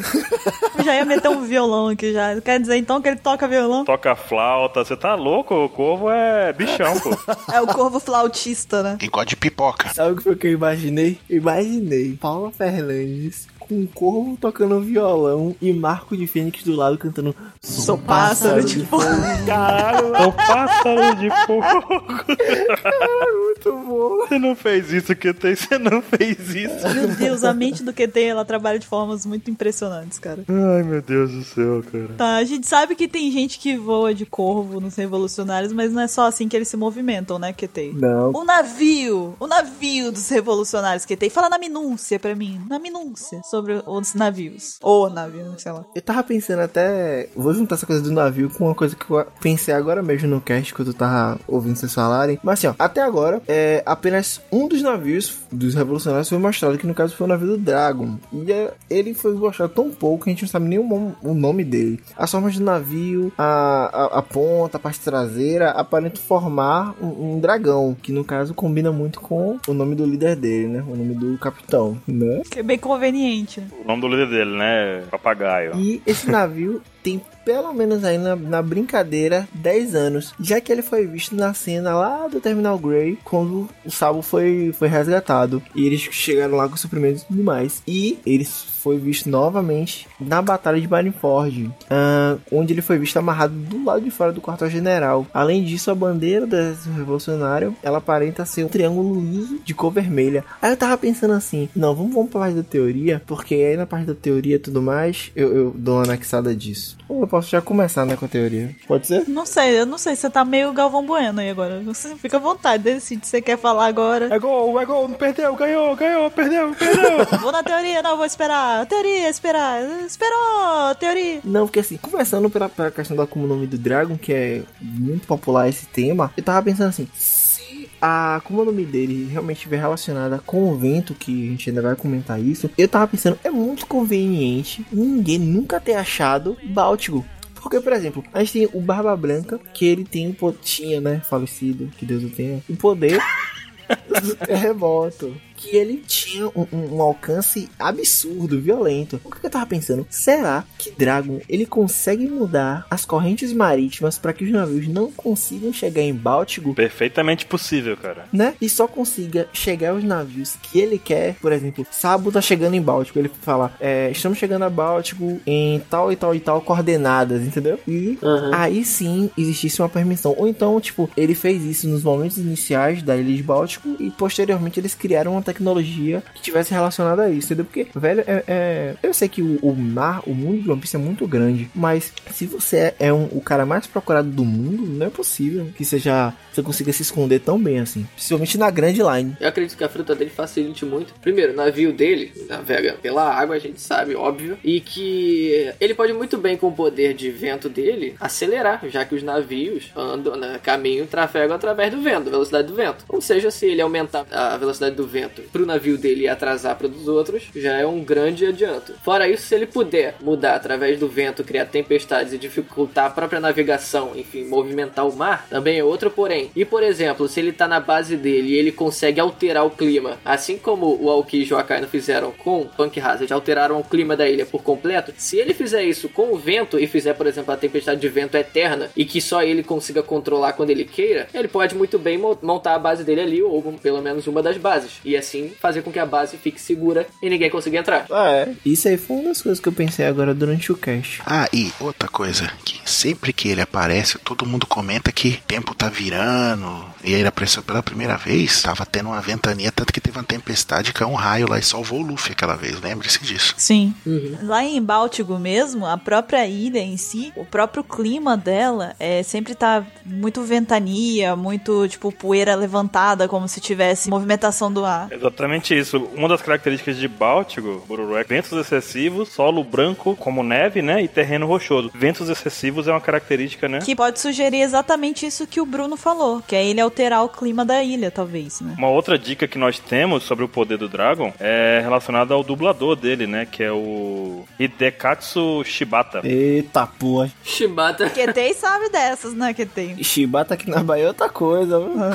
Essa história da Shibata já deu uns problemas aí, então. Seis anos, Ketei. Mas então, ah, ele abriu um bar e o nome do bar dele é Topo. E Topo significa vento, mais especificadamente, tipo, vento do tipo rajada. Rajadas de vento. Você já viu isso, Bandeira? Nunca ouvi falar. Vem vento no copo. Nunca ouviu falar disso? A gente até postou uma notícia no, na OPEX, foi no comecinho do ano, em janeiro de 2016, justamente sobre isso. Eu tava no cárcere, não vi não. Ah, tava preso. Hum, olha. Será que é alguma referência? É, é uma possibilidade. É interessante. É possível, sim. Porque, na verdade, quando for revelado, que enfim é do vento, não, se for mesmo, realmente, qual é o marketing que ele vai fazer pra loja dele? Exatamente. Todo mundo vai ficar falando, pô, o bar do dublador, caraca, todo mundo vai. Na hora que lançar Foreshadowing, pronto, Foreshadow foi dublado, cara. É, agora... Ele deve ter tomado um puxão de orelha muito grande também de spoiler, né? Tipo, o cara, ah, olha, você é o dublador do Dragon, mas por favor, seja discreto, tá? Como o nome dele vai ser a do vento, mas seja discreto. Ele, beleza, vou só criar um bar aqui com o nome do vento. Topo, aí pronto. Topo, eu sou o dublador do Dragon, olha só pro meu bar de vento. Conta ninguém não. Aí é demitido, depois não sabe por quê. Mas esse lance da neve, num review que eh, isso foi revelado, enfim, da base deles, eu tinha comentado que eu sugeri no vídeo que poderia ser uma ilha do céu, por ser tudo branco, enfim. Não sei se falaram eh, especificamente neve, se eu não lembro, mas sei que era tudo branco. É tudo branco, é tudo branco. É, então, ilhas do céu são feitas de nuvem, tudo branco. Então eu sugeri que seria uma ilha do céu. E dessa forma, a base dele sendo uma ilha do céu, assim como a ilha que a Nami treinou, que eles não conseguiam controlar a direção da ilha, dependia do vento. Com o Drago tendo controle do vento, poderia muito bem mudar a localização da base e fugir quando eles bem entendessem. Perfeito, uma boa ideia. Aí é que tá. Se caso esse lance da, da base ser toda branca não for realmente nuvem, pode ser que seja no topo de alguma montanha, não sei. Uma montanha que tenha neve realmente, seja tudo de, tudo de neve. E assim seja difícil alcançar o topo, enfim, alguma coisa do tipo. Não pode ser, cara. É uma boa teoria. Muito interessante. Mas enfim, a gente concorda que aparentemente tudo leva vento, né? Pra poder dele, né? É, Sim, continue, Ketei. Então, outra teoria que a gente tem aqui é onde é que estão os revolucionários agora? Depois do que aconteceu na ilha base deles contra o Yonkou Barba Negra, todo mundo ficou meio assim desnorteado se aquela notícia do jornal era verdade, se realmente a ilha foi toda destruída e eles estavam lá, ou se eles fugiram durante a batalha, o que aconteceu? Porque ficou uma coisa meio nublada. E aí, o que vocês acham? O que vocês acham? Caralho, hoje o plural tá bom. O que vocês acham? Tô falando com uma pessoa só. falando com uma pessoa só que acha várias coisas mesmo. O que que você acha? O que vocês acham? Sobre o quê? Me distraí. Nossa, olha o Baruque. O Baruque tá bem caro. Você... Sobre o quê? Sei lá, o que você acha sobre One Piece? Oh. Eu Acho bom, né? Acho legal. Baruquetei perguntou o que, que a gente acha sobre o paradeiro dos revolucionários agora. Se eles estão bem. Se eles estão bem, Eles estão bem, estão se alimentando constantemente, tá tudo. se tá tudo bem, se eles estão comendo, se eles estão estudando, estão. Enfim. Minha avó mandou perguntar se eles almoçaram. Almoçaram, tá tudo bem. Almoçou, vó? Ketei, você tem que mandar a sua avó lá pra eles, pra ajudar eles. E eles vão ganhar fácil. Se juntar a Ellie, a avó do Gami, meu filho, não tem pra navegador nenhum. Quem é Nami? Junto delas duas. Minha avó é- vai falar logo. Você conhece quem foi o primeiro prefeito de Salvador? Oxi. É certo, pode morrer todo mundo, mas todo mundo vai saber. Morrer, filho, ela, na hora que aparecer o, o Akano lá, ou alguém vir querer falar alguma coisa, ela só vai dar aquele chutinho assim, tirar o chinelo do pé, ela vai falar, passa aqui, moleque. eu não quero não, senhora. Passa aqui. Passa aqui, moleque. E a caindo colo com aquela cara assim: "Ah, Vem cá, você conhece quem foi José Luiz de Almeida Couto? Se não sabe quem é, vai pra casa. Tá bom, ok. Acredito, vovó. Enfim, o que, que vocês acham sobre o paradeiro dos revolucionários? Acho que eles foram pra outra base. Pô, Baruque, boa. Legal. Tá tudo bem. Você acabou de falar agora o que ninguém tinha pensado. Pois é. Obrigado, né? É bom falar essas partes que ninguém pensa. Acho muito difícil vocês- alguém ter pensado nisso. É, Eu, eu acho que é importante levantar esses pontos assim mais obscuros mesmo, que ninguém lembra. Parabéns. É, a parte mais complicada. Boa, capitão óbvio. Sei que vocês têm dificuldade nisso, né? Só me matando. Então, é dito na notícia que aparentemente alguns revolucionários foram derrotados, né? Eles ficaram pra trás. Será que isso daí vai reduzir, tipo, vai deixar uma coisa mais seleta nos revolucionários? Tipo, vai ser uma forma do Oda meio que enxugar, entre aspas, o- os revolucionários pra deixar ali só os principais pra uma futura aparição e tudo mais? Ou... Né, nem foi tudo isso. Eu acho que não, Buru. Tipo, eu acredito que na verdade não, não teve. Teve essa batalha toda, mas eu acredito que não teve muitas baixas, não. Porque o exército revolucionário, ao meu ver, é uma das grandes potências. Então, ele não pode acabar antes mesmo de aparecer. Não, não digo acabar, eu digo enxugar. Tipo assim, Reduzir forças. Porque a gente sabe que o exército revolucionário é um exército. Eles são grandes, têm grandes números. Ele é ativo em todo mundo. E eles não têm, eles não têm só o pessoal que tá em Báltico. Eles têm vários líderes que o próprio Dragon pede pra reunir, Pra poder eles re- se reunirem pra fazer uma reunião com eles e tudo mais. Então, seria de repente realmente uma forma do Oda tentar enxugar aquele pessoal que tava ali em Báltico pra poder sobrar só os que realmente vão ser relevantes pra apari- pra uma aparição futura? Ou não houve tanta queda assim? De repente eles estão só mesmo se restabelecendo em algum outro lugar, igual o Baruch falou que trouxe aí essa, essa bomba pra gente que ninguém tinha imaginado? é, E eu acredito que eles estão se restabelecendo sim. E arrisco até dizer um pouco que teve mais baixas do lado do Barba Negra, viu? sério? Eu acredito. Eu, acre- eu arrisco. Porque assim, é, ele foi, ele atacou a, a base deles. pô. A base da sua casa, Bururu. Tem seu pai, tem sua mãe, tem você. Caramba, acho que é O ladrão chega na sua casa, ele tá sozinho. Tem três pessoas. É a mesma coisa. Pronto, eu vou lhe dar um exemplo melhor. É, que bom, dê mesmo. Porque minha família não usa Akuma no Mi, ninguém não sabe lutar. Não? Não, só eu. Ó, é a mesma coisa de Baruque chegar com a faca e tentar assaltar uma delegacia. Eu consigo fácil. Você tá duvidando da minha capacidade? A Baruque Ah, larga o fone de ouvido ali agora e vai lá, pega uma faca e vai. Com a faca? Que é Peter Coyote, rapaz. Você tá doido? Não, mas os caras não foram sozinhos, tá ligado? Não, é isso. Tipo, eles, eles não foram sozinhos. Eles não foram sozinhos. Mas o exército revolucionário também não anda despreparado, porra. Não, tipo, o exército revolucionário eles não estavam sozinhos, mas eles também não estavam com o exército inteiro. Tanto que eles estavam convocando o pessoal lá todo pra fazer a reunião toda. Então não estavam com todo mundo. Acho que o principal feito de- do bando ter invadido lá, na verdade, foi revelar a localização deles, entendeu? Sim. Pro mundo. Eu acho que termina aí. Tipo, em questão de danos e tudo mais, eu acho irrelevante. O principal ponto é que eles tiveram que mudar a base, é que eles tiveram que eh, se reestruturar em outro lugar. Se restabelecer. procurar nova maneira de se proteger, e proteger assim que eu digo de se esconder. Então, o fato deles terem exposto eles ali diz muita coisa, porque se eles usaram alguma técnica com vento, coisa tipo como a gente comentou antes, aquilo já ficou tipo, ah, então era assim que eles estavam fazendo todo esse tempo. Vai ser descoberto. Exatamente. E todo o problema de que uma mudança traz, né, cara? A gente sabe, por exemplo, é, quem já mudou de casa e tudo mais sabe como isso é chato, né? Tem que empacotar tudo tá? e tal. Eu não sei, é meio confuso isso. Eu, eu, eu não tenho, eu não fico arriscando muito nesse ponto, porque eu realmente tenho muita dúvida. Porque se o Dragon ele valorizava muito aquela base ou ele não valorizava, tá ligado? Ele É uma questão. Ele pegou e preferiu sair. O que eu falei no review nessa época foi o seguinte: que ele preferiu não entrar em batalha justamente pra não correr o risco de ter, info- ter pessoal sequestrado, por exemplo. Ter o pessoal sequestrado e informação vazar por parte do pessoal. Sim. Então ele preferiu sair com o pessoal todo, enfim, deve ter pego algumas coisas que eram importantes, que estavam na ilha, sei lá, alguns documentos, e meteu o pé. Uma foto da Robin, né? É, não sei. E aí meteu o pé. Tem outra coisa que eu fiquei me perguntando muito aqui agora. Qual era o grande interesse do Barba Negra com o exército revolucionário? Que eu agora me parei pra me perguntar e não... Tinha as armas, né? Foi por causa das armas que eles foram lá. Saquei. Não sei. Mas é aquilo, né? Eles também tinham que resgatar o.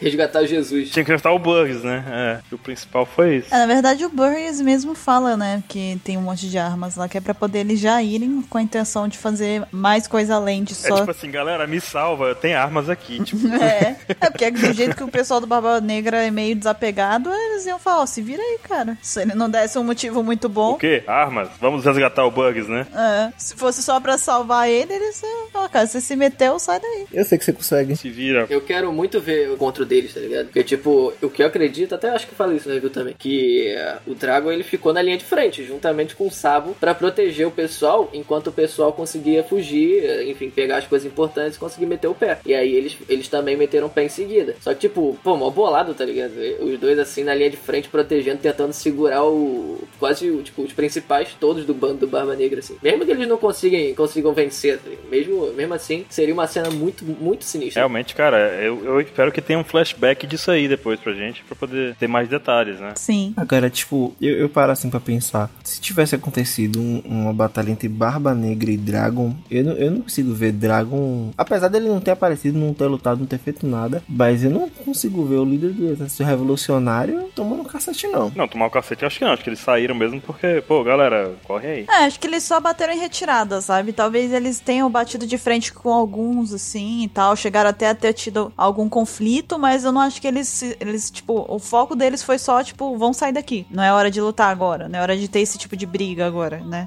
Até porque se eles fossem lutar de verdade, isso não ia acabar rápido.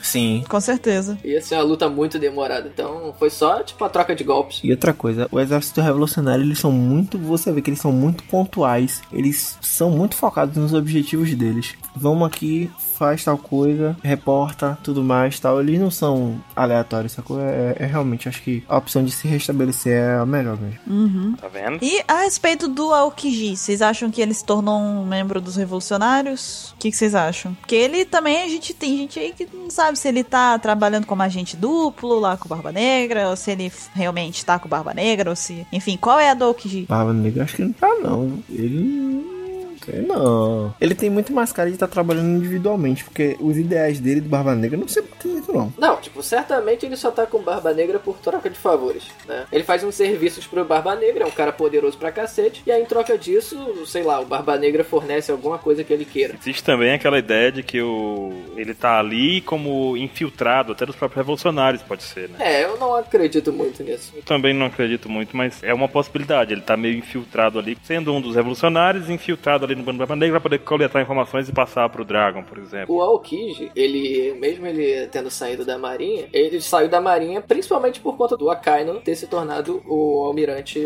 o almirante maior, lá, esqueci o nome. Como é que é o nome? Almirante um de Frota. É, Almirante Frota, nem lembrava mais. Então, mas ainda assim, ele, fora isso, ele ainda seria da Marinha. Ainda lutaria contra piratas, enfim, daquele jeito dele. Então, não sei se os revolucionários aceitariam ele dentro do grupo, porque eh, Sim. talvez os ideais dele, o Alquij, ele não fosse 100% confiável. Foi aquela coisa que a gente falou mais cedo, né? De dos traidores e tudo mais. É. Se eu fosse dizer que o Alkid se aliou a alguém e tudo mais, eu chutaria isso por dois caminhos. Um, ele se tornou um andarilho, ele realmente tá andando sozinho, tentando descobrir quais são as motivações por trás do mundo. E dois, se aliou a Shanks pra tentar obter algum tipo de informação. Porque dos Yonkos vigentes, eu não vejo o Big Mom dando informação nenhuma. Kaido, ele tem uma cara de mau caráter também. Outra, Barba Negra não tem nem nenhum dos Pomegriffs. Então, A gente não sabe se o quarto Road Poneglyph não tá com ele. Pode estar com ele. A gente não sabe, é. é, do meu possível chute, eu digo que não. Mas, tipo, eu acho que Shanks seria um cara mais fácil pra ele lidar. Se ele fosse fazer uma possível aliança com um dos, um dos quatro. É aquilo do- da fala do, do Flamengo sobre o rosto de um homem decidido, e, enfim, eu nem lembro como é que era a fala exatamente. O rosto de um homem decidido e, tipo, só um, um maluco aleatório qualquer são muito diferentes. Eu não lembro agora a fala exatamente. Ah, sim, sim, eu lembro, eu lembro, eu lembro. Punk Hazard. Mas enfim, é sobre ele ser decidido ou não na vida, né? Um cara que tem seus pensamentos definidos e o que, que vai fazer. O que eu acredito é que ele, nesse momento, tá um cara ainda tentando se decidir, né? Explorando, eh, conhecendo um pouco mais do mundo. Ele falou que conheceu muito mais coisas agora que ele saiu da marinha, conseguiu ver muitas coisas que antes ele não via. Então, ele por enquanto tá num processo de se decidir. Por enquanto ele ainda é aquele andarilho, tá fazendo o que provavelmente tá tendo que se sujeitar a fazer algumas coisas pro Barba Negra, em troca de também conseguir alguns benefícios pros ideais dele, e assim ele se decidir. E assim talvez tenha uma participação grande de novo mais pra frente. Eu gosto do Okiji. Ketei, Oi. Você tinha comentado sobre o ferro saque, que você tinha algo a dizer a respeito. Ah, como é que é feito o ferro saque? Vocês já pararam pra imaginar isso? Ah, deve, deve ser no Binks no saque lá, onde eles vão entregar. Ó, O bardo toca a canção, né? Aí batiza o ferro. Minha ideia é a seguinte, ó, presta atenção, ó. Eles pegam esses soldados da Guerra 66, alimentam eles com bastante peixe, retiram o sangue, Caralho. vão, utilizam esse sangue pra fazer a cultura do arroz. Do arroz, o arroz vem maçudo, vem com bastante ferro, daí que eles vão forjar o metal saque, entendeu? Cara, eu achando que ele ia falar um negócio assim, realmente. Eu tava esperando algo sério. É um pouco violento. Eu também tava esperando, sabe? Eu realmente esperei. É sério, eu acho, mas Ah, e o que mais? É só isso mesmo? é isso que tem. Essa é a contribuição. Não, não, tá de sacanagem, é sério. É o ferro extraído do sangue dos. Caramba, cara. Não, vamos deixar o saque no Binks que tá melhor. Tá ótimo. Ah, aqui ó, eu olhei aqui no mangá 699, que é o encontro do Aokiji com o do Flamingo, e tem aqui a- aquela conversinha, ó, não vi coisas muito boas sobre você. Aí ele fala, a cara de um andarilho comum não é a mesma cara de alguém determinado, elas são bem diferentes. Uhum. Aí ele vem e fala: Desde o início eu nunca acreditei que o governo mundial é tudo o que ele é. Há coisas que eu posso fazer fazer sem estar na Marinha e há coisas que eu posso fazer sem estar afiliado com alguém. É bichão mesmo, hein? O bicho é bichão mesmo, hein? Só que é foda porque a conversa é tão dúbia que ele não, não entrega o jogo. É. Muito Tá bom, conversa dessa aí que é boa, tá vendo? Você nunca vai descobrir as verdadeiras intenções. E vocês têm mais alguma teoria? Peraí, peraí, peraí, peraí. eu passei mais uma página aqui. Ah, pera, pera, espero, claro, pode ficar à vontade. Eu passei mais uma página aqui, aí o Smoker tá falando, né? Será possível que você esteja conectado com alguém do submundo? Aí o Okiji não, não responde nada e faz um carão, então A resposta é sim, né, cara? tá, tá mais indicado que sim, é. Agora quem do submundo, né? Provavelmente a mando do Barba Negra. Pois é. Cara, tem muita coisa ainda de por trás. Os evolucionários é um, um tema que a gente até deixou pra gravar mais tarde pra poder pegar mais informações, mas a gente não tem mais informações sobre ele, né? É, a verdade é que a gente ainda não tem, né? Exatamente como o Baruch falou, a gente não tem nada. A gente tem informações muito simples, muito básicas a respeito do exército revolucionário ainda. É tudo muito misterioso, né? Tudo Uhum. muito. é, incerto, não dá pra gente poder também afirmar muita coisa, nem teorizar muito a fundo, exatamente por essa ausência de, de mais informações. O mais provável é que a gente tenha aqui um cast parte 2 Sim. com mais informações e teorias um pouco embasadas, quebrando qualquer teoria de arroz com sangue e tudo mais que né, possa ter surgido aqui, né? Isso. E vocês têm mais alguma teoria? Algo que a gente não trouxe aqui, que, que não foi mencionado? Não, falta o 27 pra dar as ideias loucas, né? É. 27 tem que participar da parte 2. Tem, com certeza. Bruno, você tem alguma teoria pessoal que você queira compartilhar com a gente? Ah, eu já, já comentei aqui. eh, Que você queira compartilhar, não. Aí ele, não, eu tenho, mas compartilhar mesmo não tô querendo. Mas não quero compartilhar, não, com você. Eu tenho várias, mas não, não quero falar. Não, tudo que eu tinha pra falar sobre, eh, enfim, sobre o que a gente discutiu aqui, eu fui falando ao longo do podcast. Ok, então agora é a vez de vocês, ouvintes do Apex Cash, é a vez de vocês participarem. Mandem e-mails pra gente, comentem, falem aí as suas teorias pessoais a respeito do Exército Revolucionário. Vocês concordam com as teorias que a gente trouxe aqui também? O que que a gente esqueceu de comentar? Enfim, participem, mandem todas as opiniões de vocês pra gente, nós queremos saber. Queria agradecer aqui a participação do Bruno Bandeira. Bruno, aproveita também pra falar um pouquinho do seu canal aqui. Convida o pessoal pra conhecer lá. Pra quem não conhece, né? é, eu- acho que nem foi falado isso no começo, né? Que eu, eu, enfim, faço review de One Piece. Principalmente agora tá sendo mais review, né? Mas de vez em quando faço um vídeo de debate, quando tem notícia também. E o nome, Vlog do Enel, pra quem não conhece, pesquisa lá no YouTube. Eita, jogou, jogou o carão, tá vendo? Ó, Pesquisa lá com você, se você por acaso não conhece. Eita zorra. Meu canal, os meus vídeos, vocês querem? Pesquisem. Tá de brinks. Está tudo naquele lugar. Opa aí, ó. Eu digitei aqui vlog, veio vlog da grande linha, vlog de tudo, vlog do Enel. Caramba, tá podendo no YouTube. Caramba. Aí é outra coisa, né? Tá podendo. Tá, é outra coisa. É o Top 3 do YouTube. Ok, quando os participantes do Apex Cash começam a ficar pesquisando coisas no YouTube, é um sinal claro que a gente precisa já dizer adeus, né? É hora de dar tchau. Pois muito bem, nós vamos ficando por aqui. Até o próximo Apex Cash. Até lá. Tchau! Falou! Falou! Até mais, vamos, vamos continuar cantando agora, né? Que parou de gravar.